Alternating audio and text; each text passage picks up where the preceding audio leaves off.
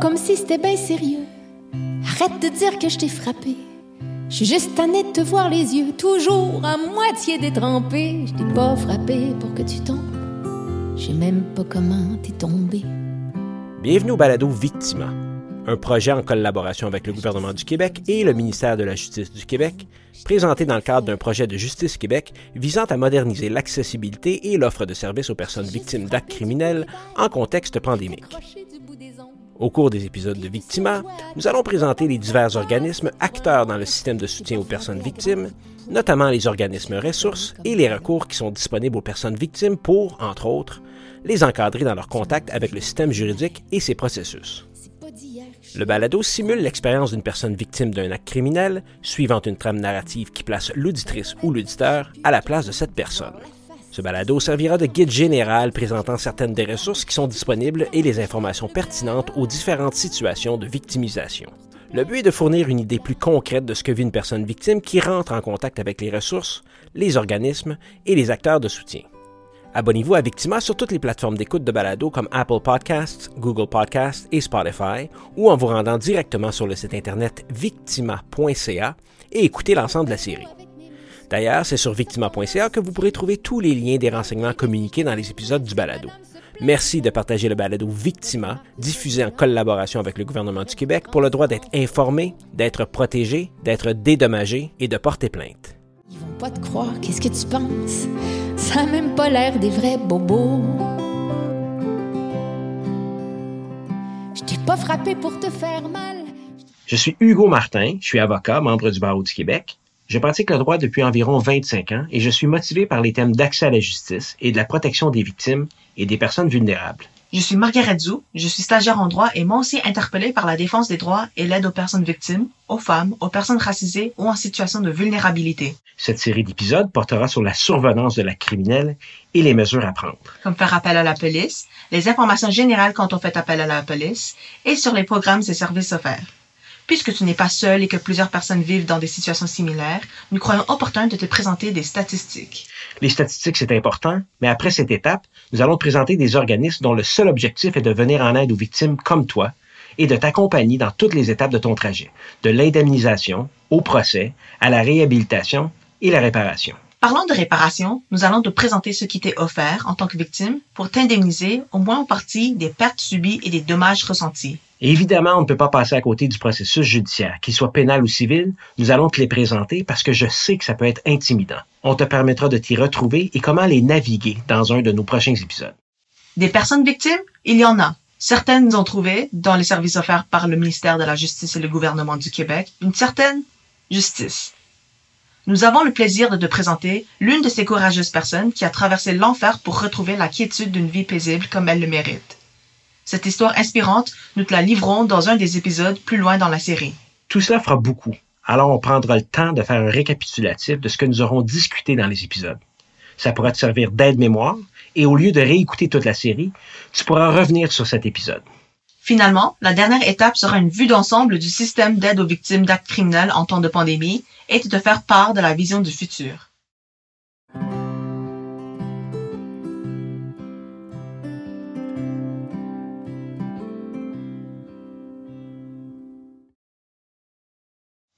Nous débutons la série avec la survenance d'un acte criminel.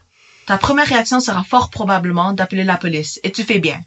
Que ce soit immédiatement après la survenance ou peu, et même beaucoup de temps après, cela t'appartient. Mais voici en quoi la police peut t'aider et son rôle dans l'encadrement des victimes d'actes criminels. Nous te présentons ici l'équipe spécialisée en violences conjugales et sexuelles au service de police de Terrebonne. Depuis 2018, la section de la surveillance du territoire analyse tous les dossiers des victimes de violences conjugales ou sexuelles. En effet, dans les jours suivant la première intervention policière, les agentes de cette section spécialisée font un suivi auprès des victimes en communiquant avec elles, en leur donnant des informations supplémentaires, notamment sur les ressources susceptibles de répondre à leurs besoins et en leur expliquant les dispositions législatives. Les ressources en place sont exclusivement dédiées à l'accompagnement des victimes, à la coordination des actions terrain pour la surveillance des prévenus soumis à des conditions respectées, à la concertation entre les différents partenaires impliqués dans le processus et au maintien des connaissances et compétences des agents par de la formation continue.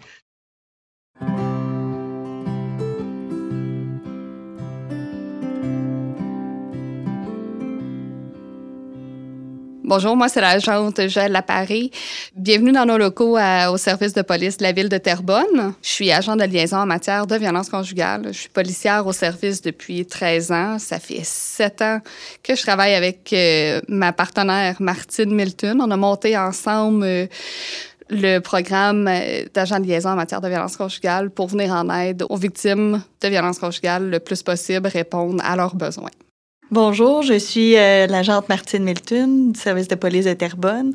Je suis policière depuis 13 ans et je suis euh, partenaire euh, de travail avec Joël Laparé depuis 7 ans.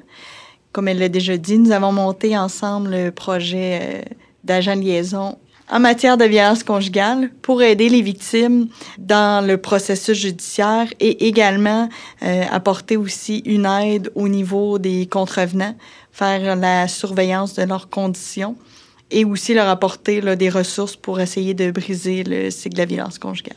Avant d'être agent de liaison en matière de violence conjugale, Martine et moi, on était aussi agent de liaison en santé mentale, puis on s'implique dans notre communauté depuis 13 euh, ans.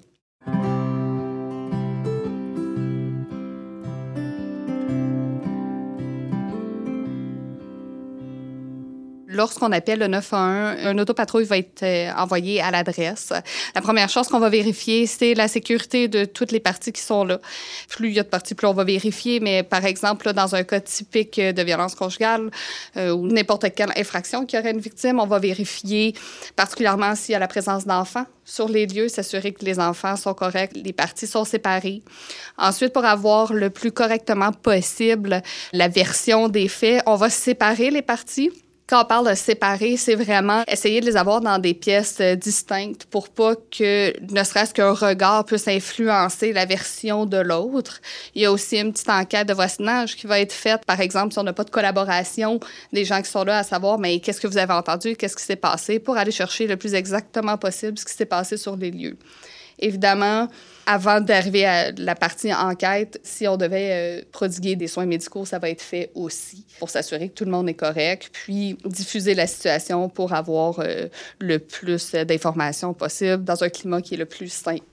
Lorsqu'une victime veut dénoncer une personne, une infraction criminelle, elle se présente à la police ou appelle le 911.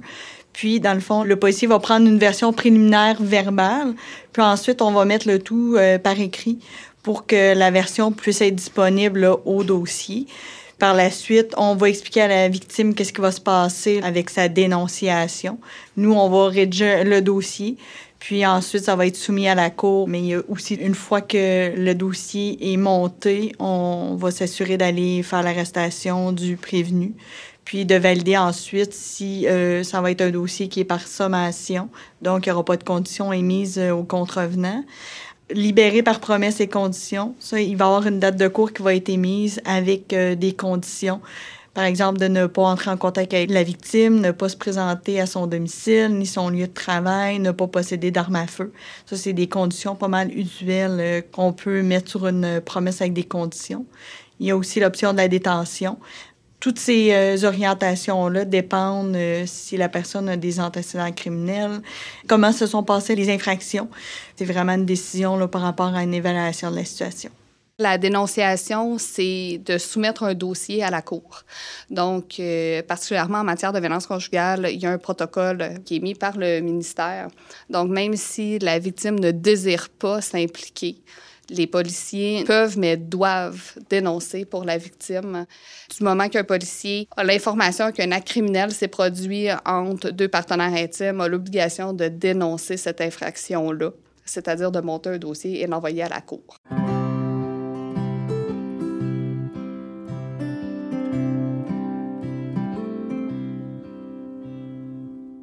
Comment on définit une victime? Ça peut être un peu large en matière de violence conjugale. C'est des partenaires intimes, conjoints, conjointes, des ex-conjoints, époux, épouses, la famille de ceux-ci aussi et le nouveau conjoint, conjointe de l'ex-conjoint, conjointe. Je sais que ça fait un peu mêlant comme ça, mais par exemple, s'il y avait des menaces de l'ex-conjoint envers le nouveau conjoint de madame, par exemple, ça rentrerait dans la définition de la violence conjugale. C'est sûr que quand la victime euh, vient porter plainte, puis qu'on lui indique qu'on va aller arrêter monsieur, Dans beaucoup de cas, elle va avoir des craintes par rapport à sa sécurité. Dès que monsieur est arrêté, on a l'obligation de l'appeler pour l'aviser que monsieur est arrêté et de dire euh, ce qui arrive avec monsieur, s'il a été libéré ou détenu.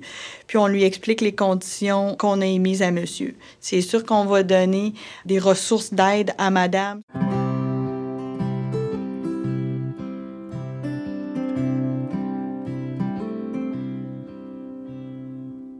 Dans les 7 à 10 jours suivant euh, le rapport de l'infraction. Et c'est là que Joël et moi, on rentre en ligne de compte.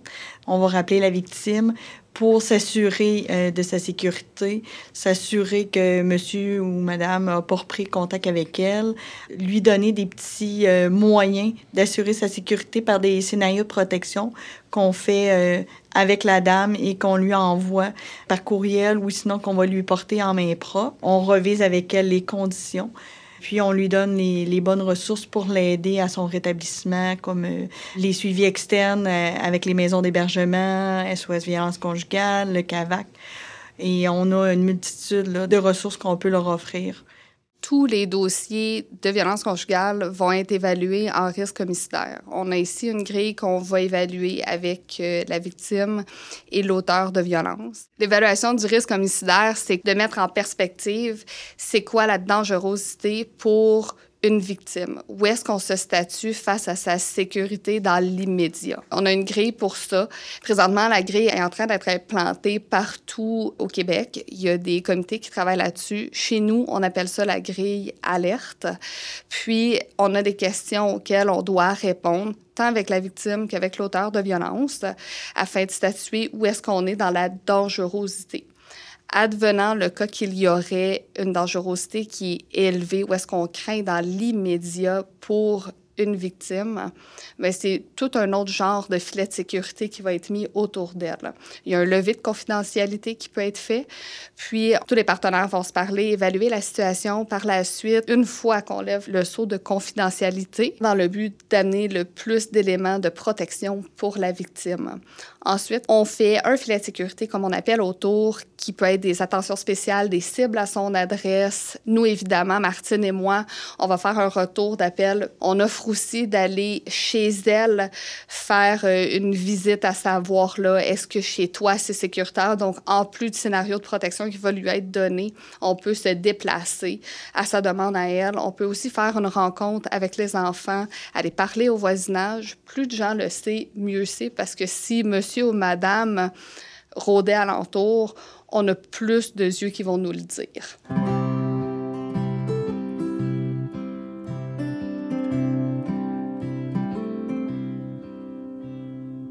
On parle beaucoup de victimes euh, au féminin, mais on voit également des victimes masculines qui se présentent à nous, qui viennent euh, rapporter les faits, qui viennent porter plainte, qui ont été victimes d'une conjointe violente.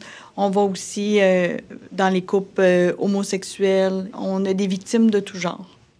Lorsqu'une victime se présente à nous, qu'elle soit masculine ou féminine, pour nous, on traite avec un être humain. Donc, euh, elle va avoir le même service que ce soit une femme, un homme, qui viennent dénoncer une situation qui est inacceptable. Ils sont vraiment reçus de la même manière, peu importe leur genre.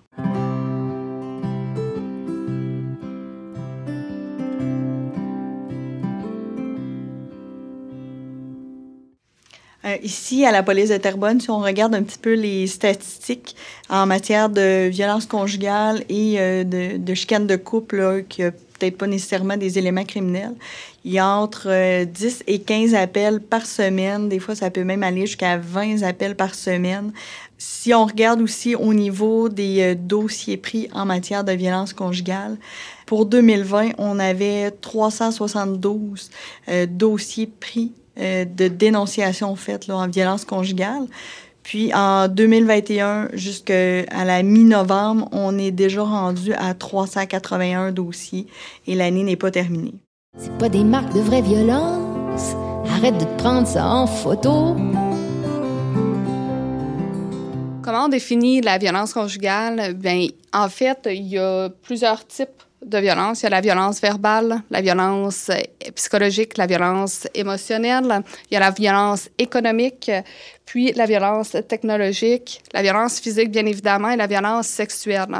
Une victime de violence conjugale devrait malheureusement vivre un de ces types de violences-là. Par contre, ça ne s'arrête Il y a des victimes qui vont vivre ce type de violence-là, mais que ce ne sera pas nécessairement des partenaires intimes. Ça peut se trouver dans des relations amicales, par exemple. Mais si on définit vraiment la violence conjugale, c'est dans ces huit types de violences.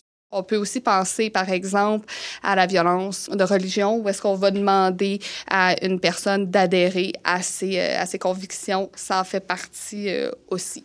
En cas de doute, si on ne sait pas quoi faire, si on n'est pas certain qu'on vit de la violence, on peut en discuter avec des amis, on peut consulter les policiers, on peut consulter SOS Violence conjugale, une ressource d'hébergement aussi qui font du suivi externe.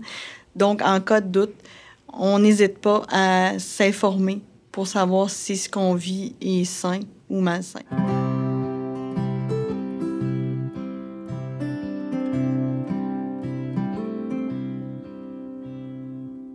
Vient notre programme d'agent de liaison en matière de violence conjugale? En fait, en 2018, Martine et moi avions soumis une première partie. Le programme était consistait à seulement rappeler les victimes dans les 7 à 10 jours, toutes victimes confondues éventuellement en juillet 2020, si je me trompe pas. On a dû faire affaire avec euh, Maître Tessier et Maître Bertrand du DPCP à Laval. On a fait affaire avec eux pour un dossier plus particulier. C'est là qu'on a appris que à la Cour de Laval, il y avait la poursuite verticale.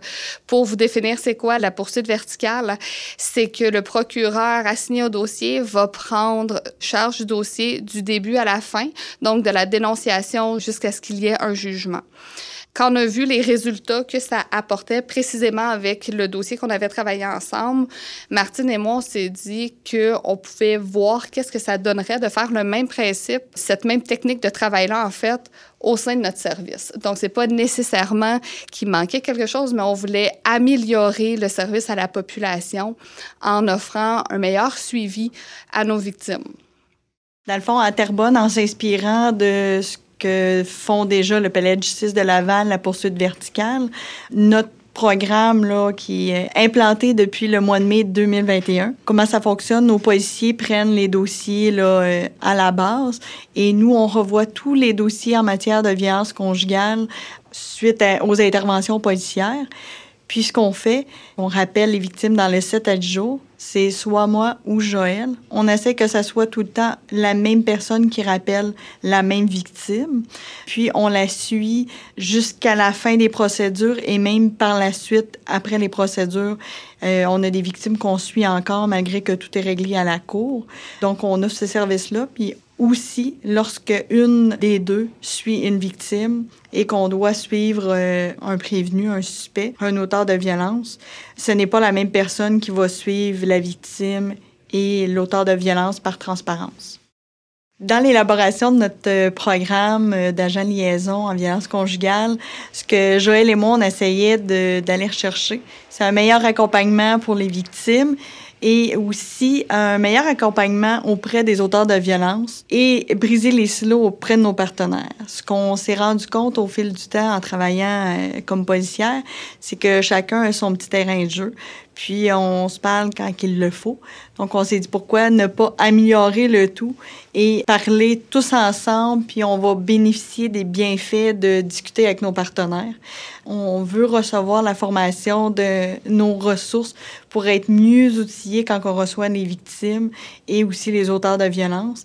Mais on donne également de la formation à nos partenaires sur c'est quoi la dénonciation à la police, qu'est-ce qui se passe?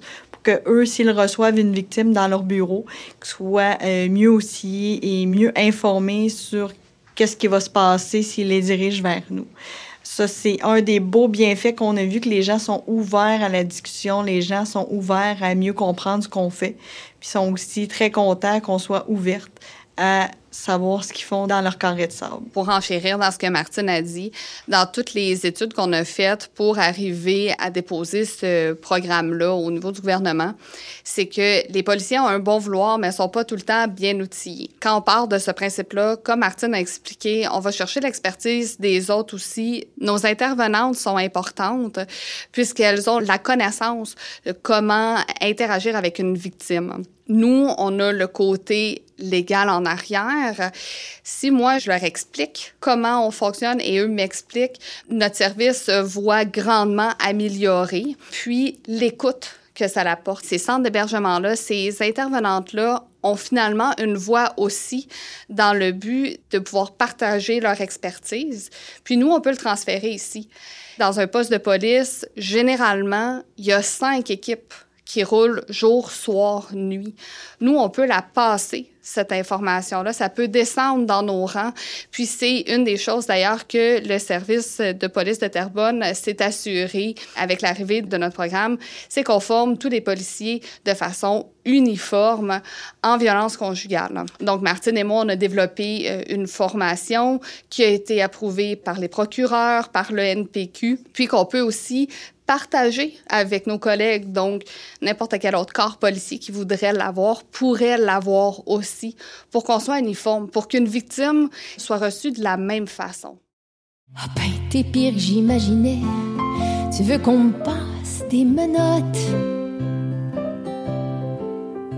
un dossier qui m'a interpellé, je vous dirais, qui a donné naissance ou du moins tout un sens à notre programme, partait d'un levé de saut de confidentialité d'un psychiatre qui craignait pour la femme de son patient.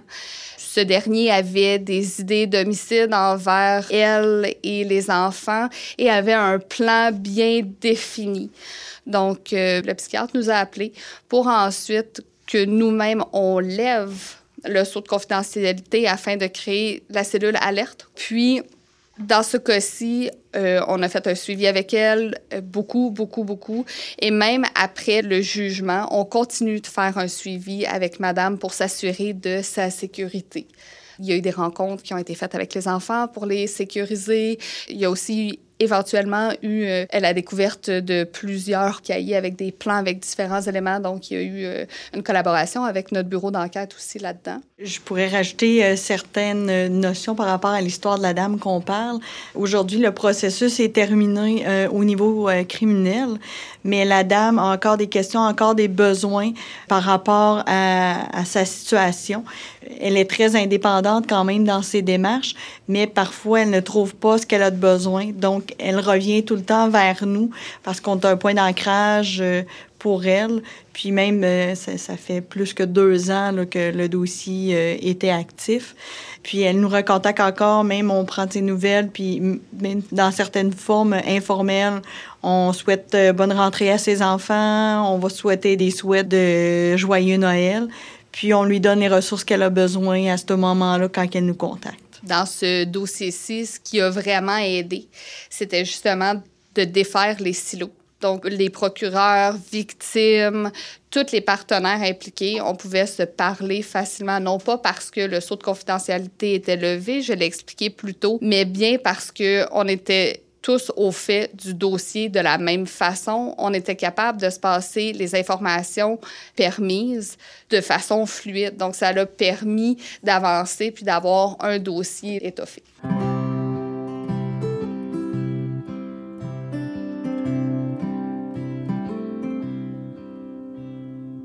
Quand on lève le saut de confidentialité, il y a plusieurs partenaires qui vont être impliqués.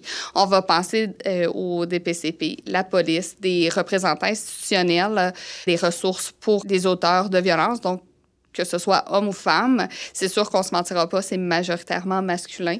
Puis un hébergement aussi pour la victime. Et en plus, s'il y avait la DPJ, la DPJ va assister à cette cellule-là s'il y avait euh, justement un suivi en psychiatrie, en médecine ou quelque chose de particulier, ce partenaire-là aussi va faire partie de la cellule. Il faut faire attention, c'est pas n'importe qui de l'institution qui va en faire partie, mais bien les représentants institutionnels.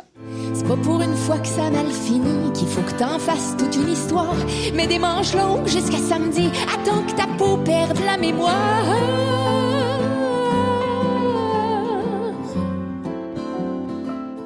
Évidemment, le but premier de notre programme, c'était de défaire les silos. Nous, on veut pas travailler seul. On n'a pas toute l'expertise du monde non plus. Notre expertise, c'est beaucoup plus judiciaire, le suivi des victimes dans le processus. Donc, pour arriver à un bon suivi, pour bien encadrer nos victimes, ça nous prend inévitablement des partenaires. Euh, je pense à nos maisons d'hébergement telles que Regroupel, par exemple. Euh, je pense à nos, euh, à nos partenaires tels que le Palais de justice, donc nos procureurs. Je pense également dans les ressources avec qui on fait affaire, la DPJ, la DG aussi, qui est la direction de la jeunesse, parfois aussi les agents de probation. Puis les ressources pour les auteurs de violence. Un des axes qui était important dans le plan gouvernemental 2018-2023, c'était de donner des ressources aussi aux auteurs de violence. Donc, dans ce cas-ci, on peut penser au cœur de l'île, à Choc, les maisons oxygènes, entre autres. Donc, c'est toutes des gens avec qui on va faire affaire dans le but d'aider nos victimes, mais aussi essayer d'enrayer la violence conjugale auprès des auteurs euh, d'actes criminels. Aussi, dans nos partenaires, on peut pas oublier les clientèles qui sont des fois parfois un peu plus vulnérables. On pense euh, au Rapplique, un, un de nos partenaires là, quand même récent, qui euh, défendent les droits des personnes avec des handicaps. Aminat aussi, pour les nouveaux arrivants euh, au Québec, Canada, euh, le Centre d'amitié autochtone de la Naudière.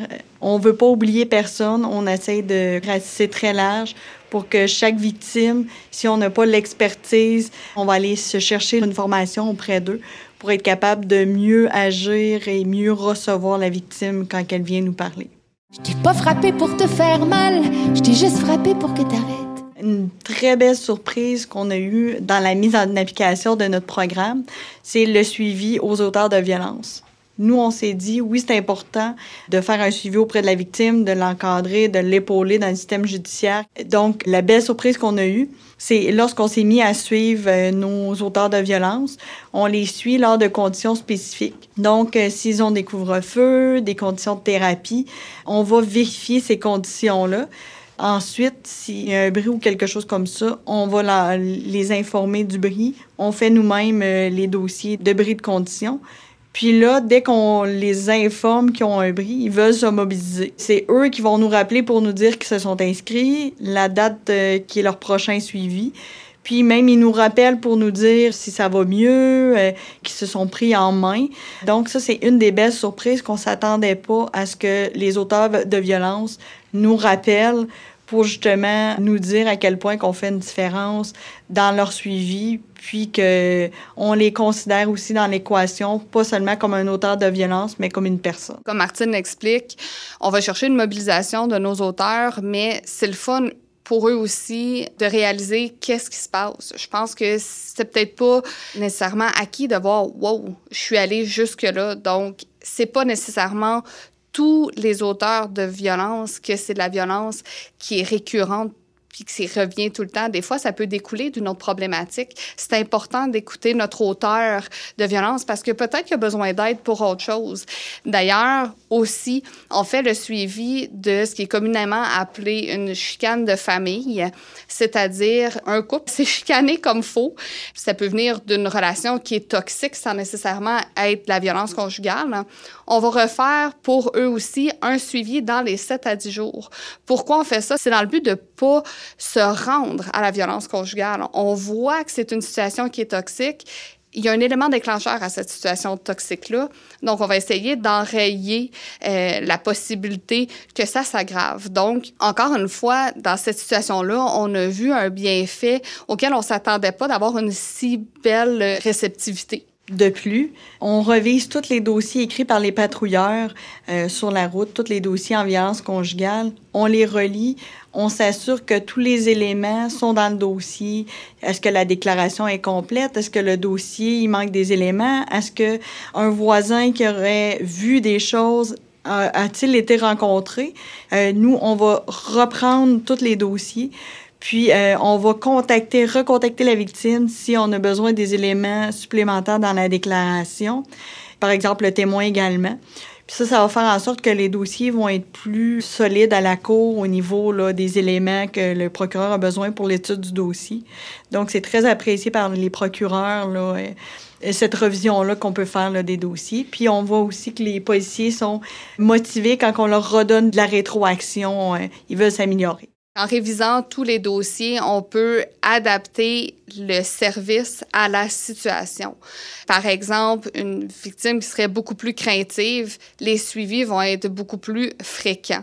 Les outils qui lui sont offerts vont être aussi adaptés à sa demande à elle. C'est la même chose en révisant un dossier. Si on voit que c'est peut-être pas nécessairement de la violence conjugale pure et comme on pourrait penser, mais qu'on détecte qu'il y aurait quand même besoin de référencement, on va le faire. Donc, le bienfait de notre programme, c'est un peu ça. C'est d'encadrer la victime de façon personnalisée à ce qu'elle ait réponse à ses besoins de victime.